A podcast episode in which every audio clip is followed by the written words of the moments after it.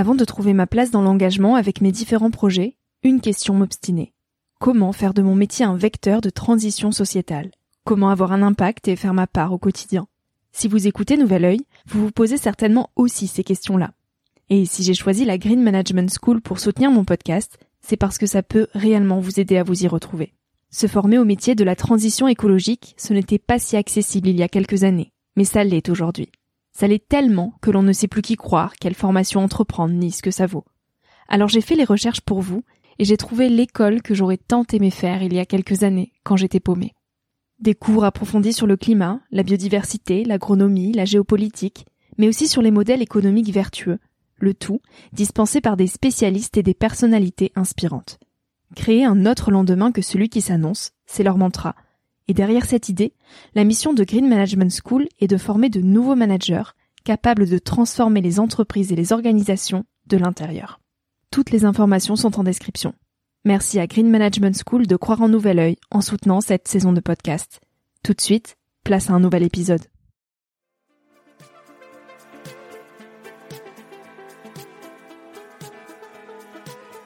Hello, je suis Victoria et je te souhaite la bienvenue sur Nouvel Oeil. Chaque semaine, je tends mon micro jaune à une personne qui m'inspire pour poser mes questions sur ce qui fait nos vies. À travers le parcours audacieux de mes invités, je questionne la confiance en soi, l'écologie, le sens d'une vie, l'amour, la liberté, bref, autant de sujets qui traduisent un monde qui bouge et qui rythme nos vies. Alors je t'invite à emprunter un nouvel œil pour regarder le monde sous un autre angle, pour te recentrer sur ce qui est essentiel et sur qui tu es pour t'aider à trouver ton chemin et surtout à oser.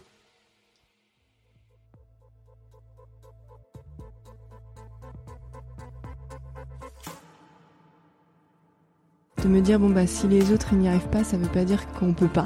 Et si les autres me disent euh, qu'on peut pas, alors je vais essayer. Il y avait quelque chose d'un peu rebelle en moi. Et quand on est honnête avec soi-même, ben, on devient honnête avec les autres. Et c'est là où les vrais partages et les partages profonds peuvent se faire.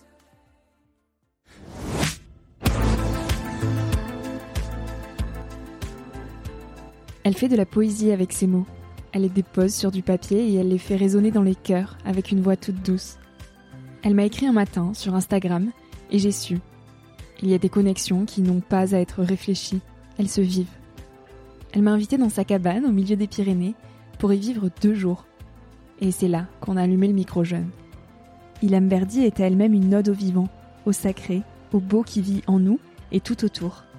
Elle écrit et construit des livres et des habitats légers entre les métamorphoses intérieures et celles qui s'ancrent dans la matière. Je n'ai pas trouvé mieux que de reprendre ces mots pour introduire cet épisode, alors les voici en guise d'invitation joyeuse à nous rejoindre. Repenser nos modes de vie en ne gardant que l'essentiel. Oser s'aventurer, en dehors et en dedans. Préserver le chemin vers l'émerveillement. Faire corps avec les éléments, les animaux, tout le vivant. Et célébrer, encore et toujours, la vie, le miracle est ici. Avec Ilan dans cet épisode, on parle de poésie, de métamorphose et de beauté. J'espère que cette écoute initiera l'aventure en dehors et en dedans. Salut Ilham. Salut Victoria. On est dans ta cabane étoilée au milieu des Pyrénées. Ouais. Tu m'as accueilli ici pour euh, deux jours. Euh, ce lieu est merveilleux. Tu es merveilleuse. Je suis très heureuse de, te tendre mon micro jaune. Tu as 29 ans et euh, notre rencontre est le fruit d'un bel hasard sur les réseaux sociaux. La lecture d'un de mes posts t'a amené jusqu'à moi, donc euh, je suis très heureuse qu'on crée ce moment aujourd'hui. Tu es donc l'hôte de ce merveilleux lieu et tu es aussi écrivaine. Comment est-ce que tu pourrais te décrire au-delà de ces deux étiquettes, si on peut appeler ça comme ça? Alors deux étiquettes qui qui euh, tout de suite donnent donnent un petit cadre à, à ceux qui mm. qui me connaissent pas, mais c'est vrai que je suis je suis bien plus que ça, on est bien plus que nos, nos métiers, nos, nos, occupations, nos actions même. Comment je pourrais me décrire aujourd'hui Je j'essaye vraiment de relier un petit peu tout ce que je fais autour de du prendre soin du vivant. Euh, donc d'être vraiment dans cette euh, cette attention à la vie qui qui nous traverse, qui nous entoure, parce que le vivant il est euh, s'arrête pas du tout euh, euh, à la nature, il est aussi à l'intérieur et, euh, et puis c'est pas la frontière de nos corps qui euh, qui délimite tout ça. Et donc euh, souvent je je me dis aussi que je suis un petit peu gardienne mmh. de cette de cette vie, de cette intelligence qui est partout. Et je sens que j'ai une, une, forme de responsabilité euh, de prendre soin de tout ça. C'est pas une responsabilité dans le sens euh, je dois faire ça, mais plutôt une responsabilité dans le sens où euh, où j'ai envie d'honorer euh, toute cette intelligence qui me donne tant, qui donne tant à tout ce qui est autour de moi et qui fait que chaque jour est, est merveilleux un petit peu. Mmh. Et que tu as donc envie de protéger cette vie. J'ai envie de le protéger vraiment en, en réalisant en fait plein d'actions qui, mm. qui sont au service de tout ça. Ouais. Mm. En t'exprimant poétiquement. et en ramenant les gens aussi physiquement là dans des lieux merveilleux au milieu de, de la forêt. et en parlant de vie, qu'est-ce qu'elle t'a appris jusqu'à aujourd'hui? C'est une question que je pose à tous mes invités en introduction. Hum. Large question. Oui. Déjà, m'a appris que, que tout est à sa juste place. que voilà, là en plus on est dans la cabane, on voit tellement d'harmonie dans la nature, dans les arbres, dans les dans les feuilles euh, quand elles sont au sol aussi. Et, mm, et dans notre, nos vies d'humains, d'humaines, euh, j'ai aussi l'impression qu'il y a vraiment cette euh, cette justesse dans tout ce qui nous arrive, dans toutes les rencontres qu'on fait. Euh, c'est pas, enfin c'est c'est c'est pas un hasard entre guillemets si tu es là. Il y a vraiment quelque chose entre nous qui a fait qu'on se rencontre et que et que des choses comme ce podcast et comme bien d'autres choses peuvent euh, peuvent émerger. Et c'est aussi le cas de, de tout ce qui nous tout ce qui nous arrive, de nos épreuves. Je pense que la vie, euh, elle m'apprend vraiment à quel point les épreuves elles sont elles forgent en fait, elles forgent et elles, elles permettent d'offrir d'offrir quelque chose de beau après et d'aidant euh, à nous-mêmes et aux autres. Est-ce que euh, déjà, dès toute petite, tu étais à, à l'affût de cette intelligence vitale? Hmm. Je pense que hmm, toute petite, toute petite, j'étais vraiment sensible à, à, tout ce qui se passait euh, autour de moi. Je passais beaucoup de temps euh, seule, en silence. Je me souviens avoir un petit coin chez moi, une forme d'atelier où je bricolais plein de choses, où je peignais les murs. Mes parents me laissaient faire un peu tout ce que je voulais. J'avais vraiment une forme de reliance en fait euh, inconsciente à ce qui était autour de moi. J'ai la chance d'avoir grandi en, campagne. Euh, d'avoir des parents qui sont aussi sensibles aux, questions écologiques, euh, qui m'ont ouvert à beaucoup de choses. On a voyagé. J'ai eu cette ce terreau qui a fait que j'ai pu m'ouvrir à cette euh, sensibilité, à ce, ce, lien à la nature. Et puis après, il y a eu l'école. Mm. Euh, Comment tu te sentais à l'école? euh, Il y a eu le collège. Il y a eu, j'ai fait des, des, études assez longues parce que j'ai fait la fameuse classe préparatoire. Et je pense que d'un côté, l'école m'a énormément servi et m'a appris aussi à voir comment la société était aujourd'hui. Et en même temps, euh, je, je, je viens aussi de d'une famille ou en tout cas j'ai ça en moi de vouloir m'adapter à la société, euh, de vouloir faire bien. Et donc j'étais une très bonne élève, euh, mais en même temps j'étais, je me suis peu à peu en fait coupée de cette reliance que j'avais euh, au vivant et à ma propre nature quand j'étais euh, quand j'étais gamine. Et, euh, et je pense que la classe préparatoire ça m'a complètement coupée de tout ça. J'ai été le plus éloigné de moi-même à ce moment-là, en fait. On la sent venir, cette déconnexion, ou est-ce qu'elle se fait euh, sur le temps long, de manière très vicieuse? De manière très très vicieuse. euh, je compare souvent ça à une rupture euh, amoureuse. Parfois, c'est comme dans, c'est comme dans, dans un couple où ça va mal, on va dire. On se, on peut s'éloigner de nous-mêmes parce que, euh, parce que justement, on a envie de rester dans, dans, dans cette relation. Et là, moi, c'était une relation à la communauté, à la société à ma famille aussi, au fait que voilà, j'avais envie de, de, répondre aux exigences. Et après, quand les, les premiers euh, signaux, euh, enfin, ou des, les, les signaux se font de plus en plus forts de cette déconnexion, je pense qu'on se, on se voile la face un temps. On se voile la face jusqu'à ce qu'en fait, à un moment, le, les signaux soient trop forts. Pourquoi on veut pas les voir, ces signaux? Pour toutes ces raisons-là, pour toutes ces peurs, euh, ces peurs de de couper ce lien à l'autre, à la communauté, à la société.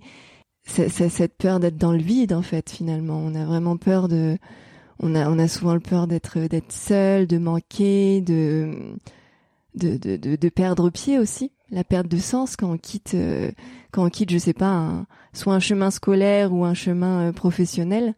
Que va-t-on faire après? Mm.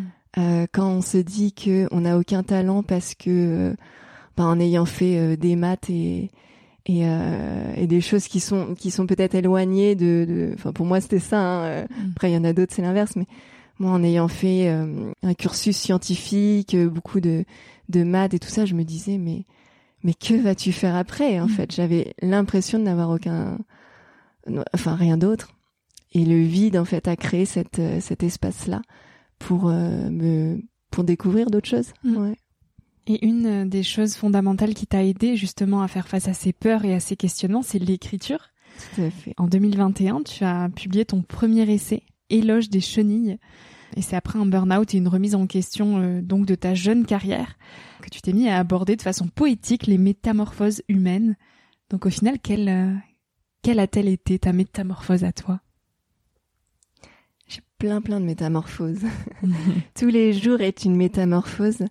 Euh, et celle qui a marqué la rupture entre les attentes de la mm. société et toi, ton humanité profonde et ce à quoi tu aspirais profondément. Ouais, ça a été vraiment le, le, une grosse métamorphose qui s'est qui s'est jouée là autour de mes 25 ans. J'étais au début de ma carrière pro, j'avais un job euh, un job de rêve en fait. Euh, job de rêve à mes yeux et aux yeux de de la société, de mon entourage. Euh, je gérais une je gérais une ONG dans l'entrepreneuriat social, une ONG que j'avais créée de toutes pièces avec euh, des financements euh, d'une d'une organisation française, l'AFD. Et donc j'avais euh, j'avais vraiment j'avais une équipe de 10 personnes à gérer, un lieu, plein d'événements, c'était un très beau projet. Et, euh, et j'ai aucun regret d'ailleurs parce que ça m'a vraiment porté et apporté beaucoup. Mais en fait, à un moment, je me suis vraiment rendu compte que ce que je prônais à travers euh, à travers ce projet, donc de l'entrepreneuriat social, environnemental, des belles valeurs derrière tout ça, finalement, intérieurement et individuellement, j'arrivais vraiment peu à le à l'incarner. Je faisais des conférences, j'animais des des tables rondes avec des gens qui qui apportaient vraiment des des belles idées autour de projets et c'est ce qu'il y a beaucoup dans le milieu startup aujourd'hui. Et, euh, et certains le font vraiment et incarnent vraiment puissamment ce qu'ils disent.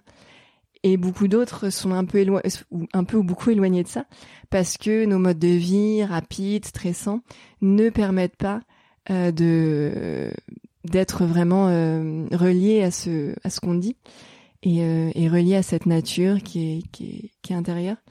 Et à un moment où je me suis dit bon j'en ai marre de manger des salades dans du plastique euh, et de voilà d'aller vite, de prendre l'avion euh, un peu partout parce que j'étais en Afrique du Sud à ce moment-là, mm. donc loin aussi. À ce moment-là, je me suis dit et puis d'être trop stressée surtout. Et d'en venir à l'épuisement de l'élan vital aussi. Voilà, d'être vraiment d'être vraiment dans un état où à un moment j'ai craqué. C'est à ce moment-là que le voile, le voile tombe, où je me dis je ne peux plus continuer.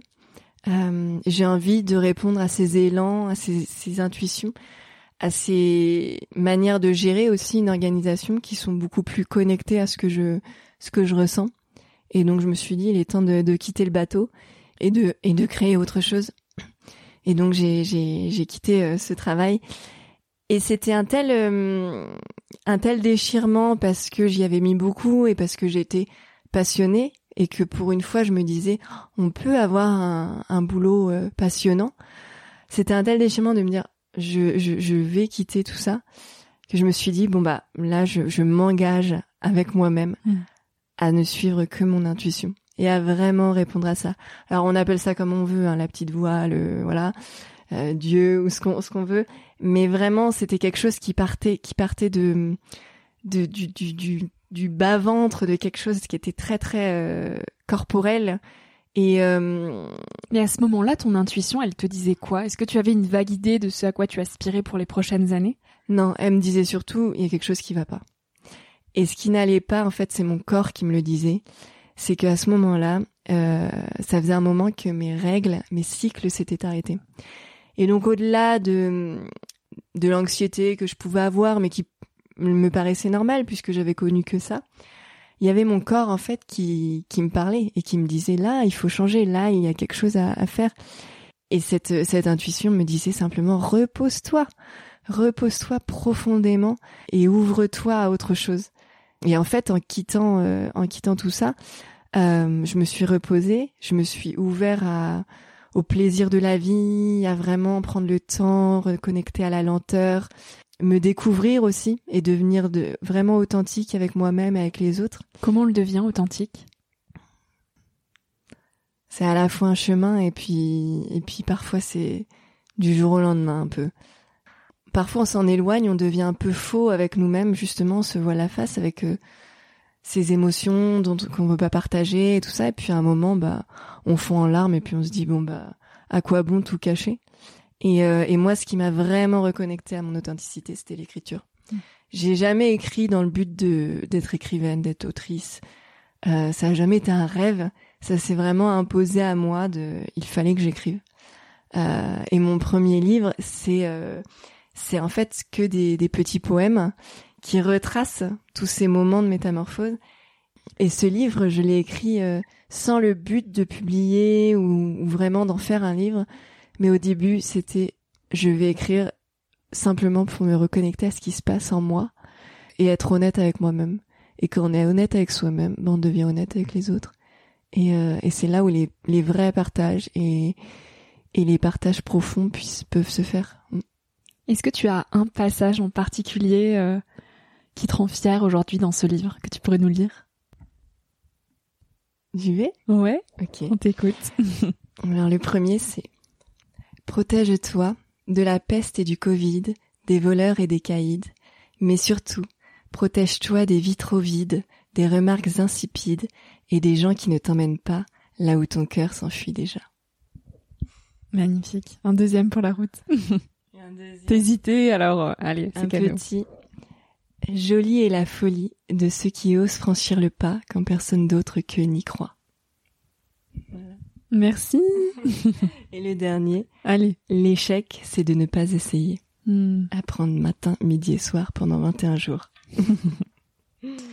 est-ce que tu as toujours eu cet élan d'essayer ou est-ce que petite t'étais plus réticente à oser? J'ai toujours eu le si j'ai toujours eu l'élan d'essayer et de me dire euh, de me dire bon bah si les autres n'y arrivent pas ça veut pas dire que qu'on peut pas et si les autres me disent euh, qu'on peut pas alors je vais essayer mm. il y avait quelque chose d'un peu rebelle en moi et euh, et je sens que que ce truc là revient revient souvent et notamment là avec la cabane par exemple que tu que tu vois euh, ça m'avait vraiment marqué le fait de d'avoir pas mal de gens qui nous disaient mais votre truc là ça va pas marcher. Mm. Et c'est marrant comme euh, d'arriver à à franchir le pas, à faire, à faire cette action et à, matérialiser le projet. Et puis à voir que si finalement euh, quand on essaye, bon bah on finit par y arriver. Ça ancre à l'intérieur de nous que tout est possible et que vraiment vraiment on peut on peut faire des miracles un peu. Plus on essaye et bien sûr dans les dans dans l'essai il y a plein de choses qui qui peuvent foirer hein, et ça fait partie en fait, ça fait mm. vraiment partie. Pour moi c'est pour ça qu'il n'y a pas d'échec aussi. Mm. C'est que voilà même euh, ma reconversion, mes anciens mes euh, mes anciens jobs, mes anciens projets, tout ça ça a mené là où je suis donc euh, tout est mm. tout est parfait. et pour aussi apprivoiser cette cette notion d'échec, Mm. Il y a deux mots qui, qui sont importants, c'est euh, la lenteur et la vulnérabilité. Et toi, tu fais cet éloge de la lenteur et de la vulnérabilité. Euh, autant de mots qu'on a bien du mal quand même à apprivoiser aujourd'hui dans nos sociétés. En quoi pour toi il est essentiel aujourd'hui de renouer avec ces deux choses-là? Ah, la, lenteur pour moi c'est vraiment vraiment quelque chose que euh, auquel j'aspire, enfin qui fait partie de mon quotidien. Alors, euh, ça veut pas dire que je fais tout lentement, et, bien sûr, parfois, euh, il faut du rapide dans la vie, et, tout ça n'est qu'une danse. Mais je pense que dans dans notre société aujourd'hui, euh, bon, c'est connu, on va trop vite, on, c'est toujours trop rapide, mais on se rend plus compte, on se rend plus compte de ça, on se rend plus compte à quel point nos messages, nos notifications, nos, nos projets, nos trucs, ça, ça s'enchaîne, ça se, et qu'on peut vite euh, perdre perdre pied, perdre sens et finalement euh, agir sans conscience et s'éloigner finalement de qui on est, de, de notre âme et euh, des actions du cœur.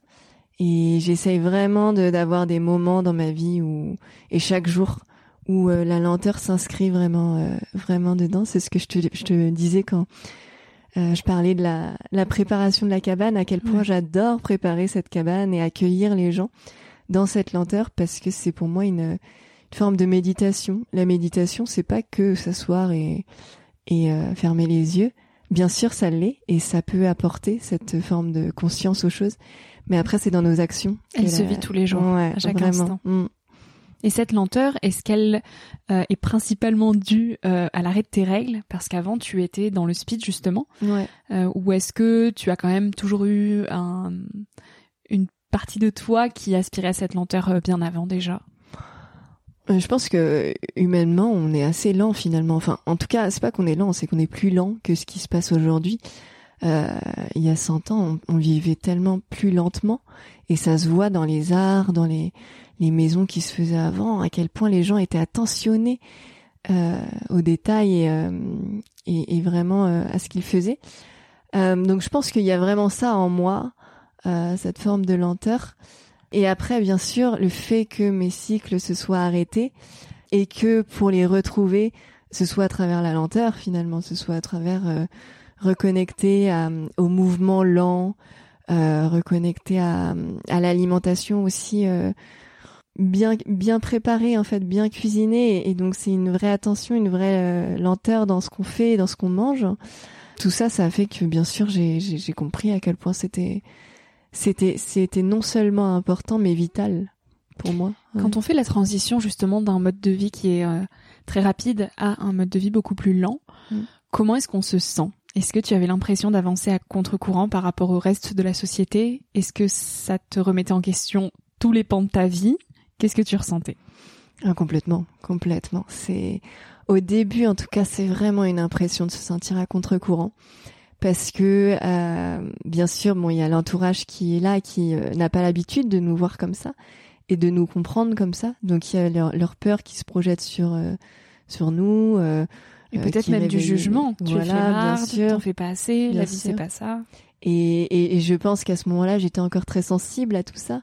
Alors qu'une fois qu'on déconstruit et qu'on devient plus confiant dans notre manière de faire, on est moins sensible et puis finalement notre entourage il devient beaucoup plus euh, relax aussi sur tout ça.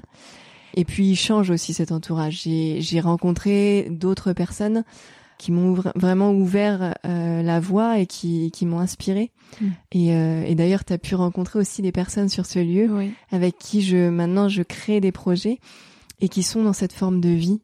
Et, euh, et donc je me sens je me sens plus seule, je me sens plus à contre-courant. Finalement, je me sens dans le un autre courant, un, Hmm. mm. un courant euh, qui émerge et, et, qui et où il y a de plus en plus de monde aussi qui se rallie. Euh, T'as dû en rencontrer beaucoup, oui. mais on n'est plus seul et on n'est plus à contre-courant. En fait, on est on est dans le courant. Mm. Mm. Tu dis oser s'aventurer en dehors et en dedans. Comment on fait pour euh, s'aventurer en dedans? On nous apprend pas ça? Ouais, bah l'aventure, euh, l'aventure, c'est vraiment euh, sortir de sa zone de confort, c'est aller euh, aller dans l'inconnu, c'est aller explorer, donc vraiment chercher ce ce jeu et cette euh, cet intérêt pour euh, pour euh, le, le risque un petit peu. Et moi, en fait, je, je parle beaucoup d'aventure parce que j'ai été toujours entourée d'aventuriers. Mon père a été beaucoup en Afrique, est passionné d'aventure, donc j'ai vraiment baigné là-dedans. Et puis à travers mes voyages, j'ai rencontré tous ces grands aventuriers, enfin tous ces grands, beaucoup d'aventuriers qui, qui qui qui vivaient de ça. Et finalement, je me suis rendu compte que l'aventure, elle était, elle était pas dans ces, elle était pas que dans ces changements géographiques et cette distance prise avec euh, là où on habite et et ce mouvement euh, dans la matière parfois l'aventure elle est vraiment dans le, le, mouvement invisible, le mouvement qui est intérieur, et que quand on va chercher nos peurs, quand on devient euh, authentique, vulnérable euh, avec nous-mêmes, avec l'autre, quand on ose aller euh, parler à l'autre en fait de ce qu'on ressent, quand on ose se lancer dans des projets qui, qui nous font peur, quand on, change complètement de, vision sur des grands sujets comme l'argent, le, le, le, couple, enfin bref, plein de choses qui font notre quotidien, finalement, c'est aussi des aventures. C'est vraiment, on va dans l'inconnu et on explore dans, dans, dans une forme de jeu. Hmm. On explore, euh, on explore d'autres choses. Quelle logique tu vois aujourd'hui entre cette nature intérieure qu'on cultive et la nature euh, environnante? Tout est pareil. Il y a vraiment pas de frontières. Ouais, mais je pense que je pense que on, on dit souvent on ne fait qu'un. Euh, we are all one. Et, et c'est vrai. Mais c'est pas toujours évident à comprendre. C'est très, en fait, c'est très difficile à incarner, mm. vraiment. Euh, entre le, le, fait de le penser, de, de, de le dire même et de, et de l'incarner, de le ressentir. Il y a vraiment un monde. Et, euh, et c'est là aussi que se joue l'aventure. C'est d'aller vraiment ressentir cette, cette unité avec, euh, avec l'arbre, avec l'eau.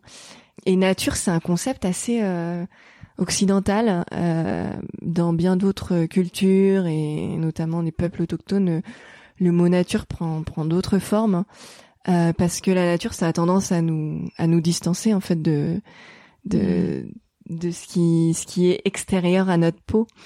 Euh, et en fait cette peau c'est pas du tout une une frontière c'est c'est vraiment justement une ouverture au reste. Donc euh, pour moi il y a pas il y a pas de de différence du tout c'est une l'un permet de mieux appréhender l'autre et inversement. Mm, mm. Et en ce sens, comment on peut prendre soin du vivant? Qu'est-ce que c'est prendre soin en fait? Parce mm. que chacun aura sa manière de prendre soin du vivant. Quand je parle du vivant, c'est justement euh, utiliser un autre mot que nature pour comprendre à quel point euh, le vivant il est à la fois à l'intérieur de nous, à la fois euh, en dehors de notre peau, quoi. Et, et prendre soin, pour moi, c'est c'est vraiment comprendre que l'humain, il a cette cette mission là et cette responsabilité là euh, d'honorer les cycles de la vie qui passent à travers nous, qui passent en dehors, et de permettre aux vivants de se déployer. Euh, prendre soin, ça veut pas dire euh, protéger coûte que coûte tout. Justement, prendre soin parfois, ça veut dire euh, couper un arbre pour permettre aux vivants et aux petites pousses de se déployer. Euh, prendre soin, ça peut être aussi euh, quand on prend soin d'un jardin, quand on prend soin de, c'est euh, c'est vraiment on, on, on, permet en fait à la nature elle-même de se déployer et nous-mêmes, le jardinier, il va simplement être là pour guider, pour donner une impulsion, un souffle. C'est pas quelque chose où, où, où on est on est vraiment les, les créateurs ou les on décide quoi. Hmm. On est juste là pour prendre soin, câliner. Et, toi, ta façon de, de prendre soin, c'est d'écrire, euh, et beaucoup de poésie surtout. En quoi la poésie, elle peut ramener à notre essence profonde? La poésie, c'est un peu... Il y a, y a, vraiment un lien entre la poésie et, et la cabane ici. Hmm. Euh... D'ailleurs, j'ai envie que toutes celles et ceux qui nous écoutent puissent voir l'ambiance là dans, dans, laquelle on est. C'est assez lunaire. Il y a la pluie au-dessus de nous, il y a la lumière du soir qui arrive les, montagnes aussi qui volent là. Ouais. Mm. Euh, mais justement, ça c'est poétique. Ah ouais. Et mm, et pour moi, c'est c'est ça la poésie, c'est d'insuffler une autre manière. C'est pas une autre manière, mais une d'insuffler cette reliance, cette unité qu'on a avec le vivant euh, à travers la beauté, à travers l'émerveillement. Pour moi, on pourra rien faire en, avec, avec des injonctions, avec euh, avec de la violence. Euh, mais on pourra insuffler des nouvelles manières d'être et, de faire. Et, euh, et, la poésie, elle permet vraiment ça. Euh, là, dans les textes qu'on lit, par exemple, dans mon, petit livre Élage des chenilles, mmh. on peut y voir ce qu'on veut. Il n'y a pas de d'injonction et, et, chacun pourra pourra s'y retrouver à sa manière. Donc, je pense que c'est ça aussi la poésie, c'est ouvrir euh, nos paysages intérieurs pour que ça touche à une forme d'universalité et puis toucher à l'unicité de chacun en fait mm. aussi. Comment toi, est-ce que tu prends soin de toi aujourd'hui, Ilham? J'ai envie de dire ça dépend vraiment des jours. Ça dépend vraiment des jours. Prendre soin de moi, euh, je pense que c'est c'est d'abord être consciente de comment je me nourris.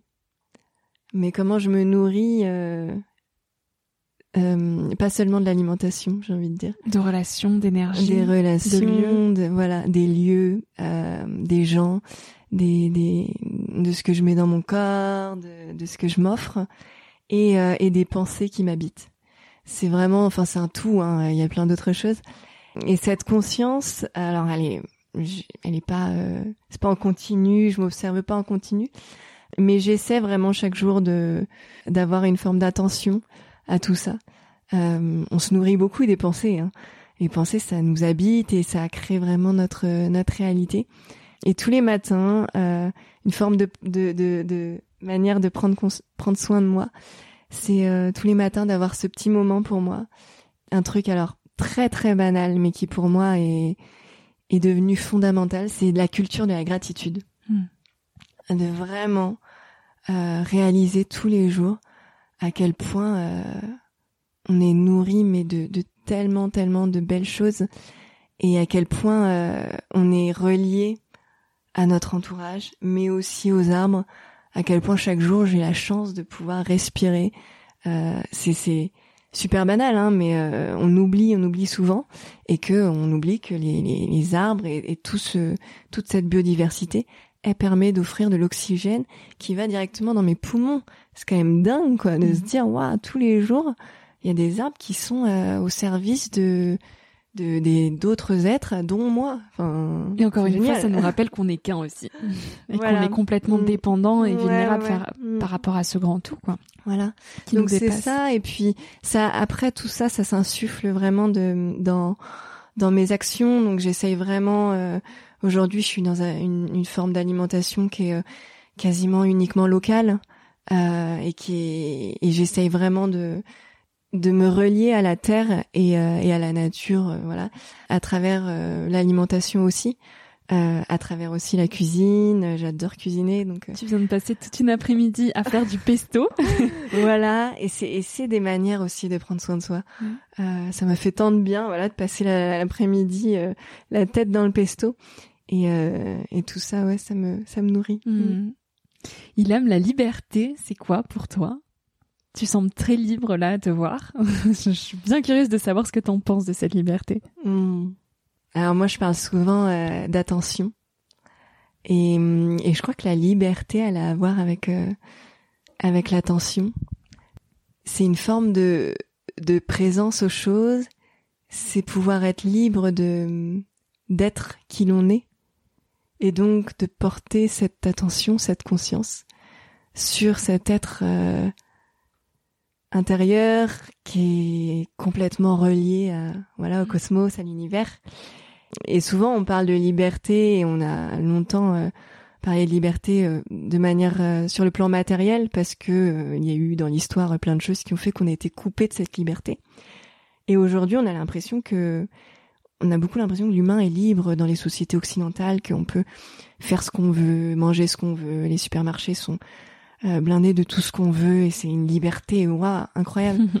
et je crois que finalement on est on a quand même les menottes sur beaucoup de choses. On est piégé. Ouais, on est bien piégé sur le modèle économique.